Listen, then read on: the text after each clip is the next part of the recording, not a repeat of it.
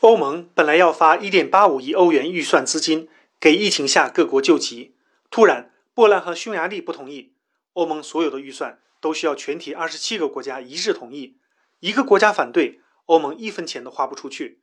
所有国家在疫情下经济苦哈哈，干瞪眼拿不到钱。